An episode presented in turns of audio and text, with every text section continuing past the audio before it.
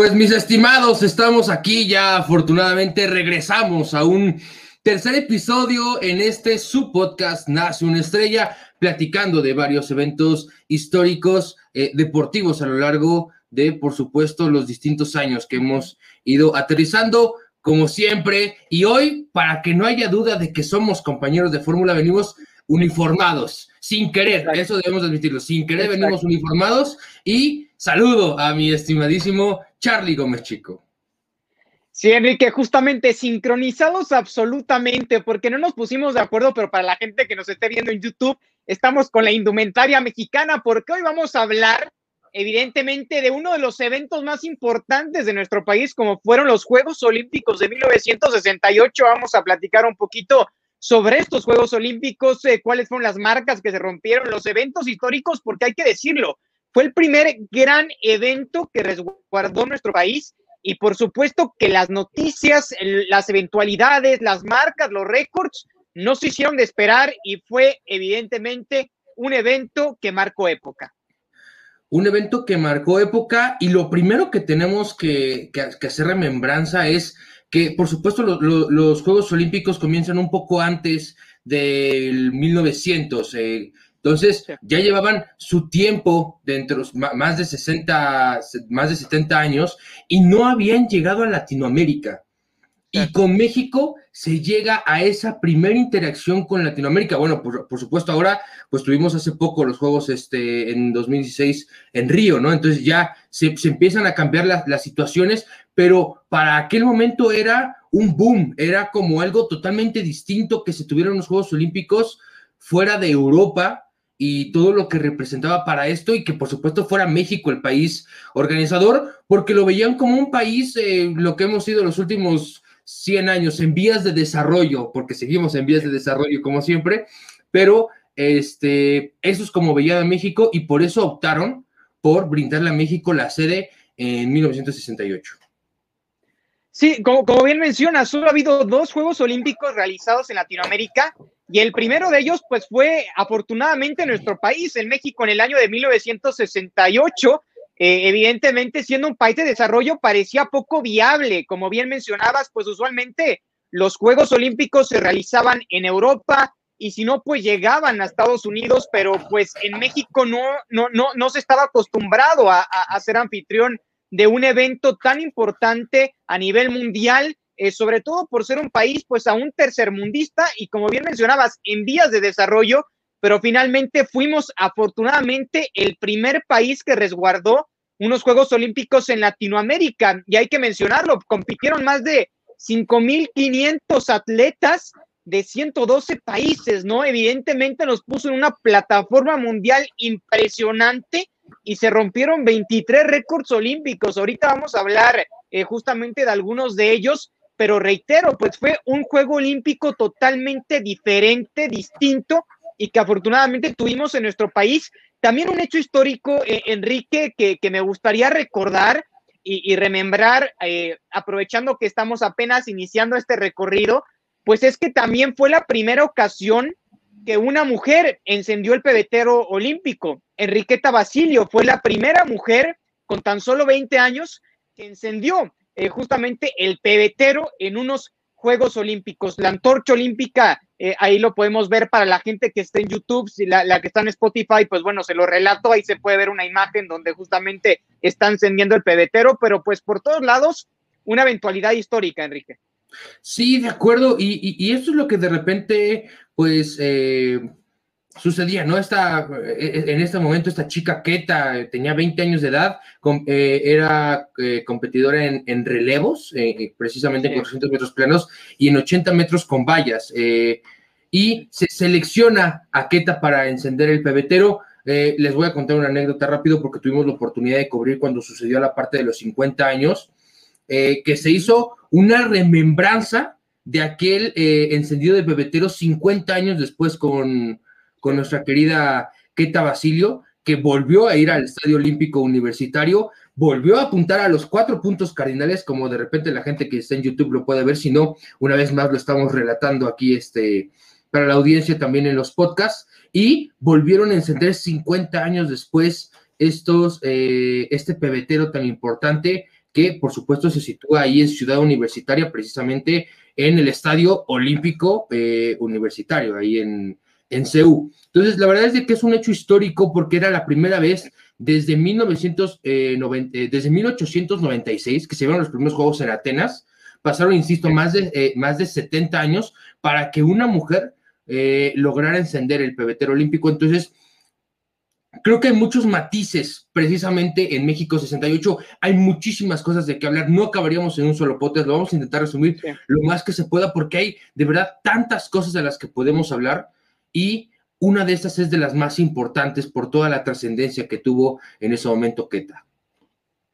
Sí, totalmente una imagen que trascendió fronteras y, primera en Juegos Olímpicos de la era moderna, con tan solo 20 años de edad, evidentemente un suceso histórico eh, que para muchos, pues el ver esas imágenes nos hace empezar a ver cómo ese movimiento también de, la inclusión de la mujer a, diversos eh, pues eventos importantes empezó a cobrar vida y afortunadamente pues una mexicana como eh, fue Enriqueta Basilio pues fue la encargada al menos para empezar de, de, encender el pebetero olímpico en estos Juegos de 1968.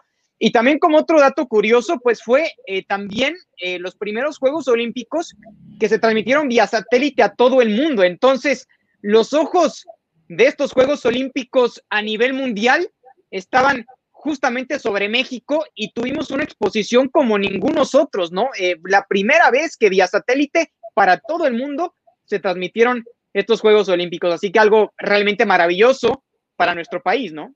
Sí, eh, hay que recordar, bueno, que por supuesto la evolución de la tecnología fue, fue cambiando. De repente en Tokio llegaban algunas imágenes aquí a, México cuando se llevaron a cabo en 1964. Eh, por supuesto, antes en Roma era un poco más difícil en 1960. Ya se empezaron a tener fotografías, pero tenías que de repente esperarte al otro día en el periódico para saber quién había ganado o esperarte a la retransmisión un día después. Entonces, ¿Qué empezó a suceder en México? Que empezaron a ser los Juegos Olímpicos más modernos de la época. Y aquí te voy a contar eh, unas pequeñas anécdotas que nos hizo nuestra amiga Laura Vaca, eh, nadadora en México 68, parte del equipo de natación, y nos decía, es que lo que sucedió en México fue algo totalmente distinto. Primero que nada, eh, ya la parte de las marcas eran electrónicas. El tema de las marcas electrónicas, entonces ellos tuvieron que empezar a practicar. La ventaja es de que fue en México. Entonces, ellos empezaron a practicar ya con las marcas electrónicas dónde tocar para que se registrara tu marca, cómo suceden ese tipo de situaciones. Y la otra es el tema de la puntualidad. Eh, ya lo, podemos ver en algún momento, pero algo que sucedió mucho en México es de que la competencia de repente decía en tu boleto, eh, competencia de natación, por poner un ejemplo, ¿no? Y decía a las 8 con 18 minutos y a las 8 con 18 minutos estaba comenzando la competencia de natación. Es eh, un trabajo que hizo el comité organizador de una manera extraordinaria, fantástica. Eh, me, acuerdo que me puse a buscar imágenes en, internet, lamentablemente no tuve la oportunidad de, asistir, no estaba ni siquiera en planes, mis papás ni siquiera estaban en planes, pero eh, la ciudad se vestía de colores porque eh, la gente, si de repente eh, lo está escuchando en Spotify o de repente lo está viendo en YouTube y quieren incursionar, busquen los boletos en internet de cómo eran y cada, cada, boleto tenía un color distinto.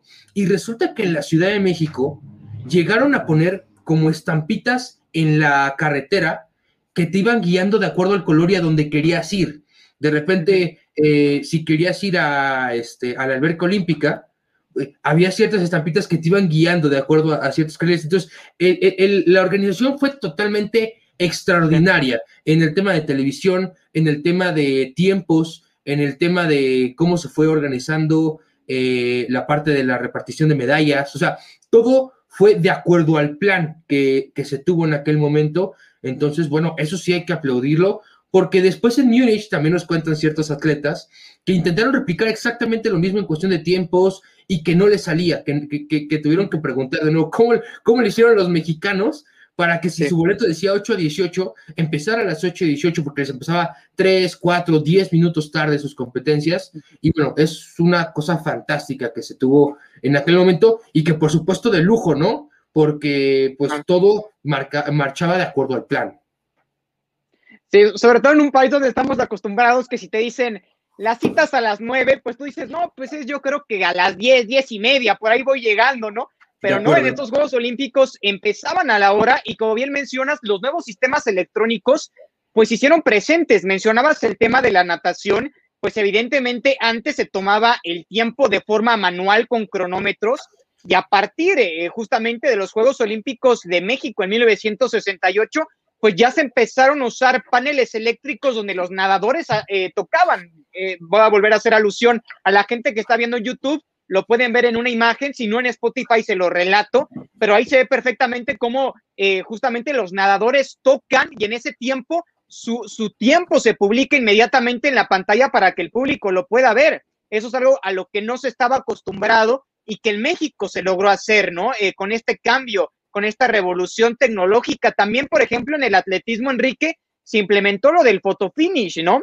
Eh, justamente esa imagen donde se puede ver milimétricamente y exactamente quién fue el que cruzó primero la, meta, ¿no? Eh, es como un cronómetro fotográfico, foto las implementaciones que se hicieron en estos Juegos Olímpicos de 1968 en México. Así que por donde le veamos, evidentemente que fue un, un evento que cambió la forma de hacer deporte y de vivir el deporte en la justa veraniega, pues más importante del mundo, que se disputa cada cuatro años pero también por supuesto que un personaje eh, que hizo historia, sobre todo para nuestra nación, pues fue Felipe Muñoz, ¿no? Eh, apodado el tibio, y curiosamente pues es apodado el tibio Enrique, porque nunca le gustaba la temperatura del agua, ¿no? O decía que estaba demasiado fría o que estaba demasiado caliente, entonces por eso le, apodaron y le pusieron el tibio Muñoz, muchos lo, conocemos eh, bajo ese apodo, que con solo 17 años de edad ganó la primera medalla de oro en natación eh, para justamente nuestra delegación mexicana. Eh, lo hizo en los 200 metros de pecho. Evidentemente, un, suceso histórico y que nadie esperaba eh, en ese momento, ¿no? Sí, nadie lo esperaba y, aquí hay que hacer una pequeña remembranza rápido de lo que sucedía con el equipo de natación. Primero que nada, el equipo de natación se vio fantástico, ganaron dos medallas, el tibio fue una y Maritere Ramírez ganó la otra, entonces... Eh, fue, algo histórico para México. Ahora, el equipo de natación tenía un extraordinario equipo de natación. Eh, antes de hablar rápidamente del tibio, les voy a platicar eh, el que para su servidor es el mejor nadador que ha tenido este país y se llama Guillermo Echeverría. Y, Guillermo Echeverría, dos meses antes este, de, de, los Juegos Olímpicos, rompió el récord mundial en la prueba de fondo. Entonces, toda la gente se estaba volviendo loca porque decían, bueno, acaba de romper el récord mundial en la prueba de fondo y, por supuesto, esto va a ser oro. Lo que mucha gente no cuenta de esa anécdota es que un mes después, un estadounidense rompió también ese mismo récord mundial que ya eh, había logrado Guillermo Echeverría. Lamentablemente, Guillermo Echeverría, por ciertas cuestiones, que también ya estaré contando ahorita una anécdota de la final, eh, no termina sacando medalla. Y entonces de repente se decepcionó un poco este equipo de natación, eh, y de repente, sin deberla ni temerla, el tibio Muñoz se, cuela, se cuela en semifinales, se cuela en la final y eh, tuve la oportunidad ya en, diversas ocasiones de platicar con él, de, entrevistarlo incluso, y veíamos su video y, nos iba relatando más o menos qué él iba pensando mientras iba sucediendo esta prueba, ¿no? Que iba pasando por su cabeza y, él decía que eh, lo mejor que tenía él era el cierre. Eh, el, cierre que tenía Felipe el Tibio Muñoz era lo mejor. Entonces, su entrenador eh, en, ese momento le, decía que lo que tenía que hacer era no despegarse a más de una brazada de su contrincante. O sea, al, que fuera en primer lugar, no importa quién, quién fuera en primer lugar, no podía despegarse más de una brazada, porque cuando llegaran, eh, como eran 200 metros, recordar que las albercas olímpicas son de 50, entonces tienes que ir ida y vuelta, ida y vuelta. Entonces, cuando fue en la última vuelta, en ese momento es cuando tenía que Felipe dar como tal, como su resto, ¿no? Su fondo. Y ahí es donde de repente te, te, te, van diciendo, y si ustedes se meten a YouTube y buscan esa prueba, él va atrás, él va atrás, él va atrás, toda la prueba. Y en los últimos 50 metros es cuando da ya todo y de alguna manera gana. Ahora, algo curioso es que él dice que no se había dado cuenta que había ganado. Que eso me parece algo raro. O sea, por supuesto puede meterle un poquito acá de, emoción de la historia. Emoción. E, e, él, creyó que había ganado medalla, pero, pero no, no, como tal que había ganado la, la, de oro. Y después ya cuando, una vez más en esta parte de las cuestiones electrónicas, aparece este, su nombre en primer lugar, pues bueno, se viene una total emoción, eh, por supuesto, el escuchar el himno nacional eh, en la alberca olímpica, eh, si no me equivoco, Juan de la Barrera, este, bueno, fue, fue, una cosa de locos y fue la, la, única vez que se escuchó el himno nacional en la alberca olímpica. Pero, ¿qué sucede y por qué quiero hilar esta historia con Guillermo Echeverría? Gustavo Díaz Ordaz, el presidente de México en aquel entonces, eh, asistió a dos eventos durante todos los juegos, porque por supuesto su imagen pública era muy complicada por eh, los eventos del movimiento estudiantil que, sucedían en, aquella época y bueno, la, este, la, desafortunada situación que se dio ahí en la Plaza de las Tres Culturas. Entonces, su, imagen estaba bastante limitada en aquellos juegos y, y fue a la inauguración eh, donde por supuesto dio la, bienvenida a todos los atletas, al público en, general, y se dio el punto de partida para estos Juegos Olímpicos y fue a la competencia de Guillermo Echeverría en la final. Fue a la final de Guillermo Echeverría.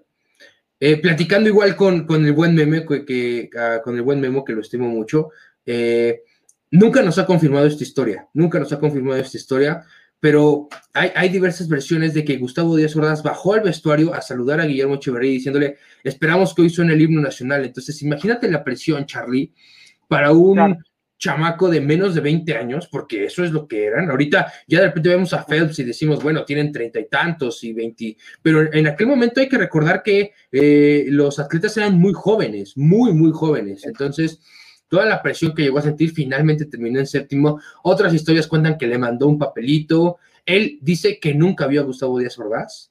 Entonces, bueno, pues todo lo que se da a lo largo de estas historias que tenemos aquí los Juegos Olímpicos, que para mí son los mejores de la historia. Sí, no, e, evidentemente historias y relatos hay muchísimos. Creo que luego valdría la pena intentar buscar a alguien que pueda acompañarnos para que nos platique cómo vivió esos Juegos Olímpicos de 1968. Eh, si se puede, pues un atleta sería maravilloso. Lo vamos a intentar buscar para que también comparta justamente sus anécdotas en este espacio de Nace una estrella. Y es que sí, como, como bien mencionas, y también pues fue eh, la mejor actuación de México en unos Juegos Olímpicos. Se ganaron nueve medallas totales, tres de oro, tres de plata y tres de bronce. No ha podido México replicar la hazaña de ganar nueve preseas. Lo más cerca que estuvo pues fue en Londres, 2012, eh, cuando ganó ocho. Pero en cuanto a la cantidad de medallas y de logros, no hubo Juegos Olímpicos más productivos para la delegación mexicana que estos del 68 en propia casa. Entonces, por donde le veamos, para México representa algo justamente histórico, sumamente histórico, y también justamente, Enrique, hablando de anécdotas y hablando de historias, de eventos insólitos que ocurrieron también eh, en estos Juegos Olímpicos, pues lo de Tommy Smith y John Carlos, ¿no? Eh, justamente cuando después de que reciben las medallas tras la prueba, de 200 metros planos de atletismo, pues levantan el brazo, eh, levantan la mano en símbolo de protesta por el tema racial que se estaba viviendo en los Estados Unidos en ese momento, ¿no? El famoso poder negro, el Black Power.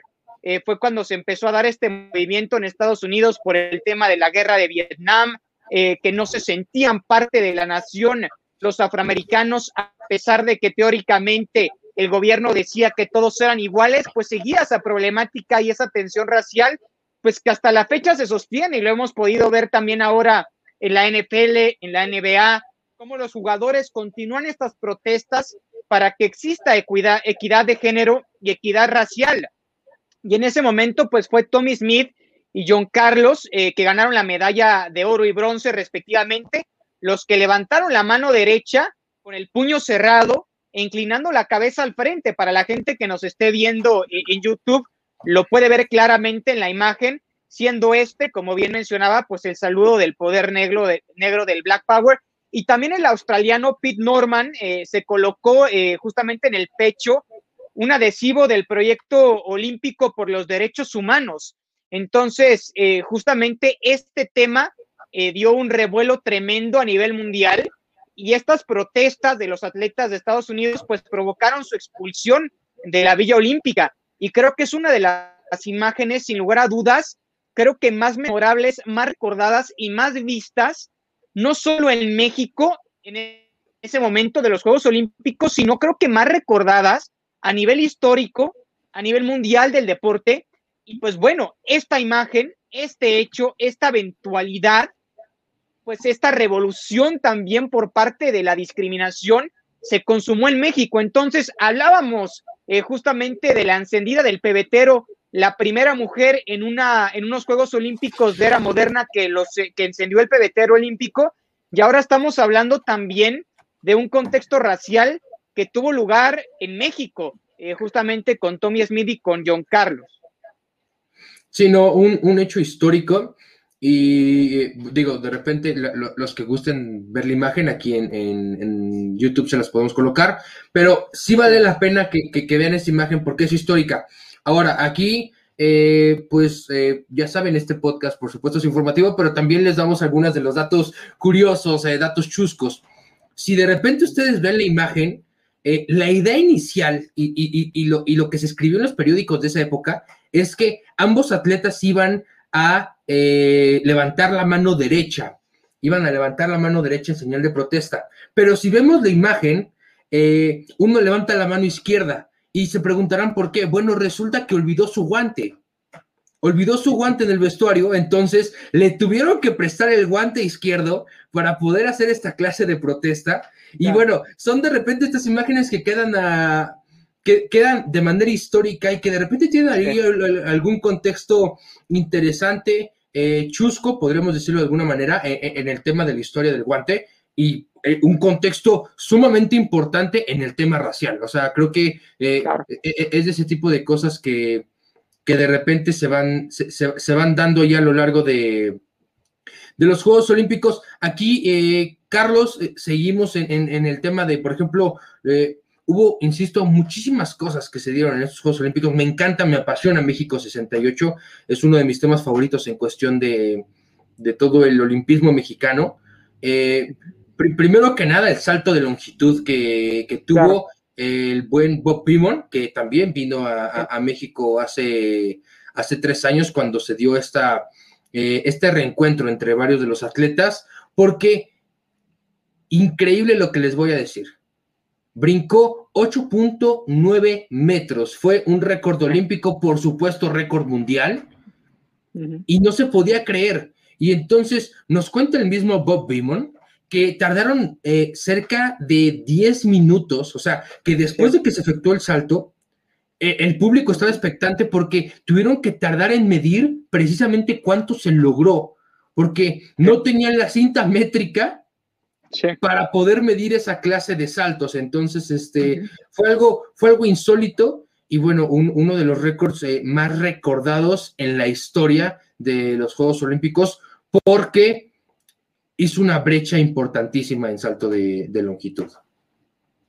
No, totalmente de acuerdo. Y como lo mencionas, no se podía creer que se tardaron más de 10 minutos, por ahí de 15 en medir y ver si efectivamente había superado eh, el récord eh, porque fue por casi eh, de más de medio metro, entonces era algo evidentemente pues insólito que no se podía creer y por eso querían estar 100% seguros de que esa hazaña se había logrado. Pero también hablando de marcas y hablando de récords, pues está la de James Hines, ¿no? Que detuvo el cronómetro con 9.90 justamente en los 100 metros. ningún atleta había registrado un tiempo menor a los 10 segundos y pues James Hines eh, en, la prueba de los 100 metros lo logró implementando un nuevo récord olímpico y un nuevo récord mundial, ¿no? Entonces, también este fue otra marca que evidentemente quedó plasmada en la historia de estos Juegos Olímpicos eh, de 1968 en México, ¿no? Lo de Bob Beamon, eh, lo de James Hines, pues fueron dos marcas que evidentemente le dieron vuelta al mundo porque fueron cosas que no se pensaban se podían lograr y que estos dos grandes atletas finalmente lo consumaron, ¿no? Sí, insisto una vez, lo de Bob Beamon es histórico, es distinto, porque hoy en día esa marca sigue. O sea, esa marca que estableció Bob Beamon hace más de 53 años, esa marca sigue hoy en día vigente dentro de los Juegos Olímpicos. Lo de Heinz fue distinto, lo de Heinz fue inmediato y fue de impacto eh, brutal, porque era la primera vez en la historia, después de 70, de, 70 años, eh, muchísimas ediciones de Juegos Olímpicos, eh, que se lograba rebasar, o bueno, más bien, superar los 10 segundos. Siempre todos los corredores, tuvimos grandes corredores en, muchas épocas. Jesse Owens fue un fenómeno en, su momento, en los Juegos de Berlín en, el 1936, pero lo que logró Heinz fue que por primera vez este cronómetro electrónico que estábamos mencionando marcó menos de 10 segundos. Y eso fue lo que desató la locura, por supuesto, en el Estadio Olímpico Universitario en aquel momento, porque estaban viviendo historia pura. Era la primera vez que se, que se lograba algo de esta naturaleza y que, por supuesto, va a quedar en los anales de los Juegos Olímpicos. Sí, justamente ahora, ahorita que mencionas a Jesse Owens, creo que también valdría la pena después dedicarle al menos una edición de este podcast, porque evidentemente puede ser, eh, no sé, junto con Usain Bolt, eh, me parece uno de los atletas eh, más importantes y, junto a Michael Phelps también en la historia, ¿no? Un tipo que, realmente impuso una nueva era en el atletismo y sobre todo la manera en la, que lo hizo, ¿no? Todavía justamente enfrente de esa Alemania nazi que tenía Adolf Hitler y pues él siendo afroamericano representante de los Estados Unidos, pues logró también hacer historia pura y creo que también valdría la pena posteriormente hacer eh, justamente un podcast, un capítulo dedicado a Jesse Owens. Y por cierto, también hay una película de él, eh, ahorita no recuerdo bien el nombre eh, de, la película, pero si la buscan seguramente la podrán encontrar y, y se la recomiendo mucho, ¿no? Para que de alguna forma vean dimensionado el impacto que tuvo este corredor que fue sencillamente impresionante. Pero ya que estamos hablando también de, panoramas complicados, y creo que hay que tocarlo, eh, lo, lo platicamos, creo que tendría que ser con el más grande respeto y sensibilidad, pero tampoco podemos dejar de tocarlo porque se vio envuelto en estos Juegos Olímpicos y fue pues un precedente que los marcó, pues evidentemente fue la masacre y el movimiento estudiantil eh, que ya anticipabas y que ya eh, más adelante, eh, del cual derivó pues un desagrado bastante importante por el entonces presidente Gustavo Díaz Ordaz. justamente lo, platicabas en la Plaza de las Tres Culturas de Tlatelolco en ese 2 de octubre que hasta el momento recordamos, ¿no? De hecho, por eso la frase del 2 de octubre no se olvida, pues es por este tema, por esta eventualidad, pues tan sensible, tan desagradable eh, que se dio también en, nuestra, en nuestro país, en la Ciudad de México, y pues que evidentemente en su momento puso en predicamento el si se iba a llevar a cabo o no los Juegos Olímpicos, ¿no? Porque fue con tan solo días de diferencia. Los Juegos Olímpicos empezaron el 12 de octubre, que por cierto también es mi cumpleaños, y cabe mencionarlo, el descubrimiento de América y la fundación del Club América, que es otro dato importante.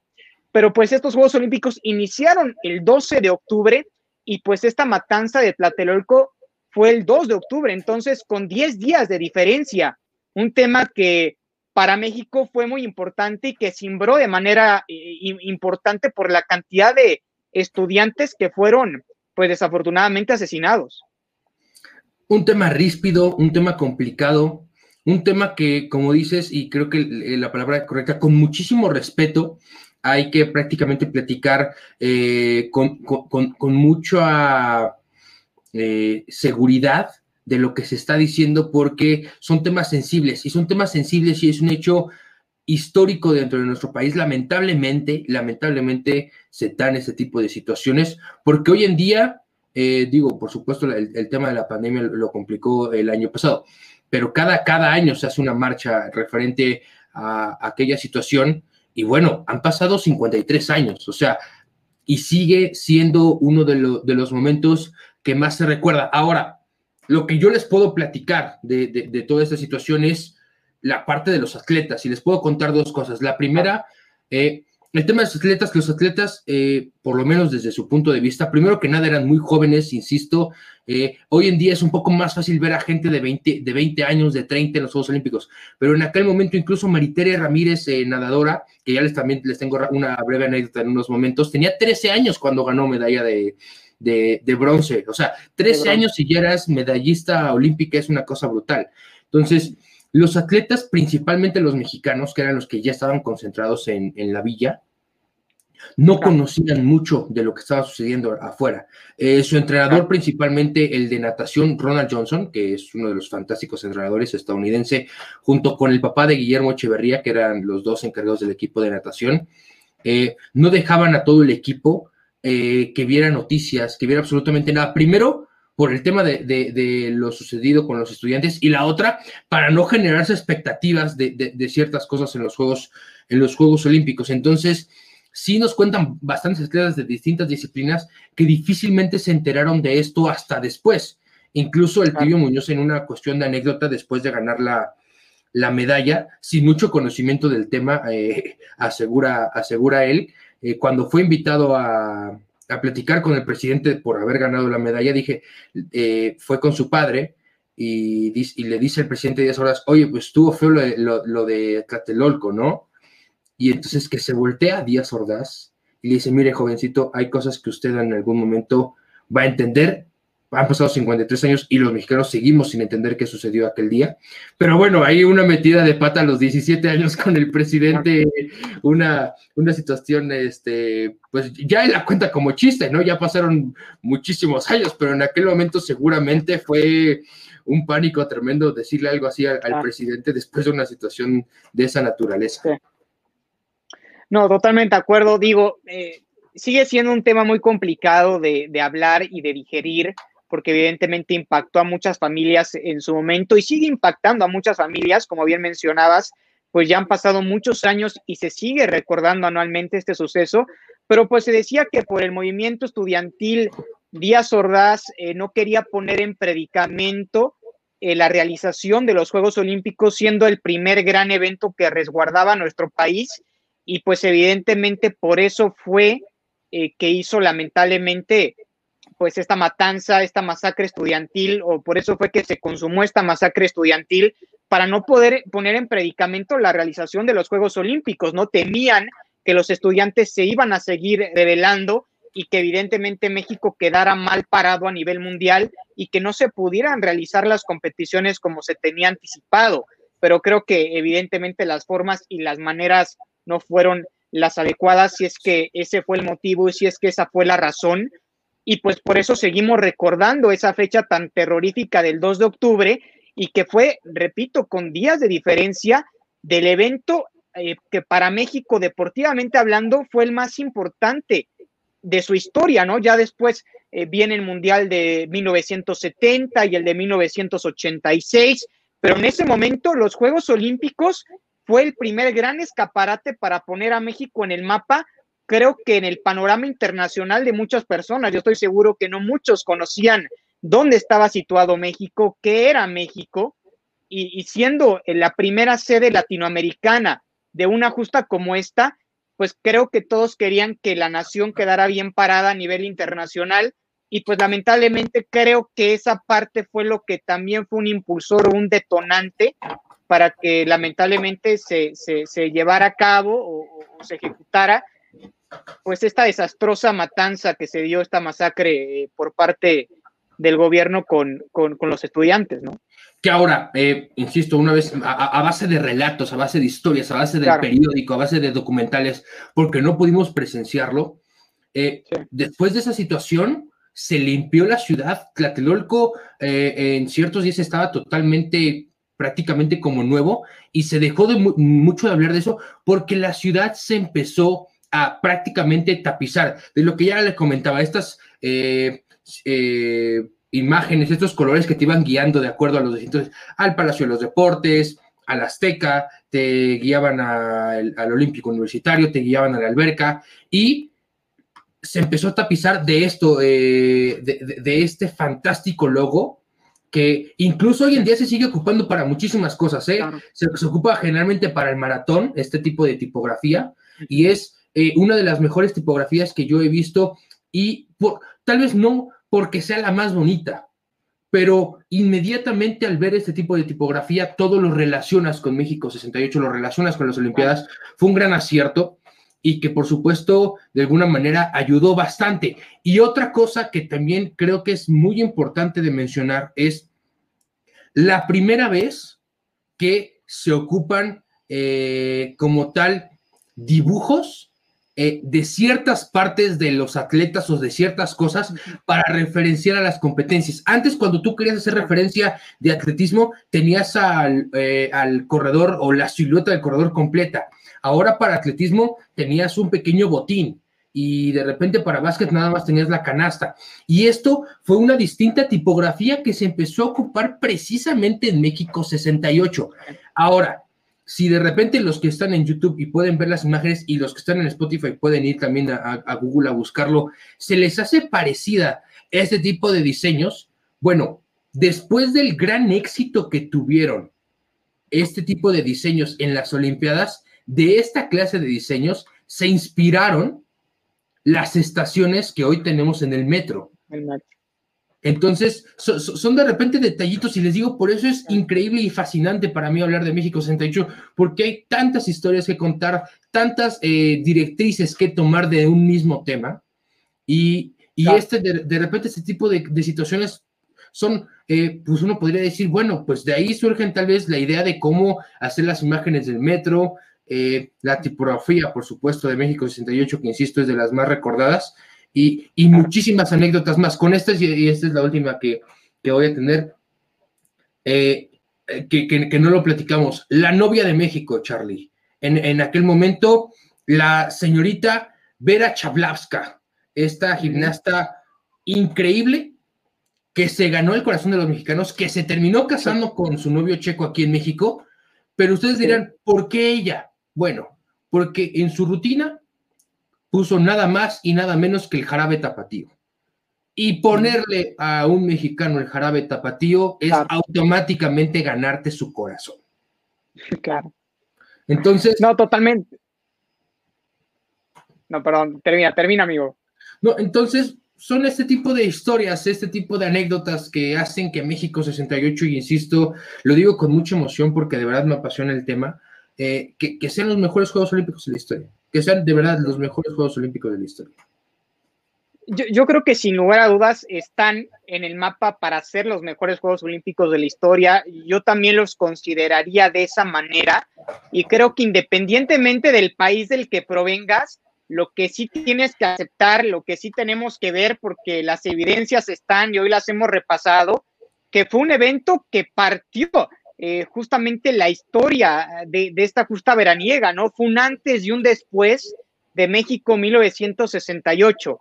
Eh, y creo que tenemos que estar muy orgullosos como mexicanos de que se hayan podido llevar de esa manera y tan memorablemente en nuestro país. Yo creo que de pronto existen eh, ciudades, existen países que recordamos o que relacionamos muy entrañablemente con un evento, ¿no? De pronto nos marca mucho, eh, por ejemplo, a mí en, mi caso en el fútbol, pues no sé, el Mundial de Sudáfrica 2010, como que se me hace muy entrañable, ¿no? El tema del, del Yabulani, eh, el tema de las bubucelas, ¿no? Como que son elementos, eh, como los que hemos mencionado, que hacen inmediatamente que relaciones un evento con una sede, con una cultura, con un despertar. Y creo que en el caso de México es lo mismo. Ya lo repasamos con todas las eh, las cosas que nunca se habían logrado hacer antes, la implementación de la tecnología, eh, hablaba lo de las imágenes, las señalizaciones, también los mexicanos siendo muy creativos, muy visuales y también muy coloridos, muy folclóricos, pues es algo que no se había visto antes. Eh, evidentemente las culturas europeas, norteamericanas son un poco más secas, son un poquito más reservadas. Y para los atletas el venir a un país tan caliente, tan caluroso, pues yo creo que fue algo totalmente diferente y distinto. Y creo que sí, sin lugar a dudas, cualquier atleta que viene a México se queda con esa impresión y es lo primero que menciona, la calidez de su gente, lo entregado que es. De pronto no se está acostumbrado a que haya gritos, tamborazos, eh, llanto, eh, folclor, color. Y aquí en México somos todo eso, ¿no? Somos calientes, somos de sangre picante. Y creo que eso es de pronto lo que más eh, se nos relaciona y por supuesto que para estos atletas que tuvieron la oportunidad de estar en estos Juegos Olímpicos, para la gente que lo vio desde sus casas o que tuvieron la oportunidad de asistir a nuestro país de otra nación, me parece que se van a quedar siempre con esa idea del mexicano creativo, de ese mexicano alegre, de ese mexicano fiestero, que hace un evento ya de por sí grande en algo de una magnitud bíblica, ¿no? Entonces, sin lugar a dudas, estos Juegos Olímpicos marcaron época y creo que eso tan solo es el inicio de lo que podemos seguir platicando y hablando más puntualmente eh, de esta justa, pero hoy quisimos más o menos dar un panorama general de todo lo que trajo esta justa en nuestro país, de la cual pues por supuesto estamos muy, pero muy orgullosos, Enrique. Sí, de acuerdo, no, eh, algo fantástico y bueno, eh, dependiendo cuando escuchen este, este podcast, si lo estén escuchando eh, el, lunes, que es cuando se, cuando se estrena cada uno de nuestros episodios, pues bueno, estamos a, cerca de 50 días, estamos a semanas de que se lleven a cabo los próximos Juegos Olímpicos en, en Tokio. Entonces, pues, pues muy emocionados porque después viene París en 2024, viene Los Ángeles en 2028 entonces, eh, muchas emociones que seguramente tendremos en, algunas semanas con eh, lo, que, lo, que hay que decir, las cosas como son, con los mejores atletas del mundo. Con los mejores atletas del mundo. Entonces, pues, Charlie, eh, como siempre, un verdadero placer. la verdad es de que siempre es increíble poder platicar contigo. Voy a tomar rápido y, ah, por supuesto, vayan a seguirme en mis redes sociales en arroba coach bajo novelo y un pequeño comercial, porque de repente nosotros hicimos ahí una, una, colaboración, escribimos todo, todo, el tema de, natación. Y bueno, pues se preguntarán por qué tanto me apasionaba el juego eh, México 68, pues porque ayudamos ahí a escribir un, libro de todo lo que aconteció en aquella época, precisamente en, natación. Entonces, bueno, para que ahí de repente, en algún momento, si gusta leerlo, será, será fantástico. Eh, y eh, siguen haciendo una estrella, Charlie. Siguen haciendo estrellas. Exacto, y, es que justamente si quieren adentrarse más, eh, justamente en los Juegos Olímpicos de 1968, vayan y, lean ese libro donde Enrique Novelo tuvo la, oportunidad, la fortuna de colaborar, eh, no se lo pueden perder. Eh, realmente, si quieren conocer mucho más a detalle varios temas de los cuales hoy pues hemos repasado, intentando ser los más profundos profundo posible, pero también al mismo tiempo intentando pues hablar de todo. Pero pues para mí ha sido un placer tremendo el compartir nuevamente este espacio contigo, Enrique, con toda la gente que nos escucha, con la gente que nos ve también eh, en YouTube. Pues siempre el recordar que diario nace una estrella es impresionante, ¿no? Porque nunca se sabe de qué semilla, por decirlo de alguna forma, pueden hacer una de las flores más bonitas y más maravillosas del mundo. Y creo que en el deporte eh, hemos podido afortunadamente presenciar muchas de ellas. Eh, el deporte cambia vidas y creo que uno de los eventos que mejor ejemplifican esto son los Juegos Olímpicos, ¿no? Vemos cómo eh, atletas de condiciones diferentes, de diferentes naciones, con diferentes tradiciones, con diferentes culturas, se unen para competir, para ser hermanos, y también cómo las naciones se juntan y viven de manera conjunta un evento como si fueran también hermanos. Entonces, eso es a mí lo que me encanta el deporte, que es una plataforma de unión y siempre lo he considerado de esa manera, de unión y de aspiración, ¿no? Siempre.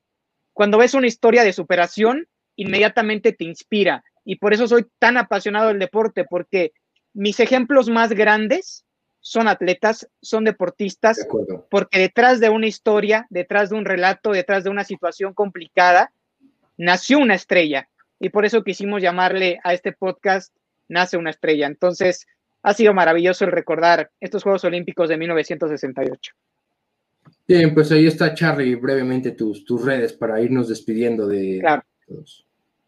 Sí, mi, red es Chico 7 en Instagram y en Twitter, ahí me pueden eh, seguir y por supuesto suscríbanse al podcast eh, Nace una estrella, tanto en Spotify como en YouTube. Por favor, háganlo para que estén al pendiente cada vez que subamos un nuevo capítulo, pues les llegue esa notificación, denle la campanita para que justamente cada vez que saquemos un capítulo inmediatamente sepan y no se lo vayan a perder de ninguna forma y por ningún motivo.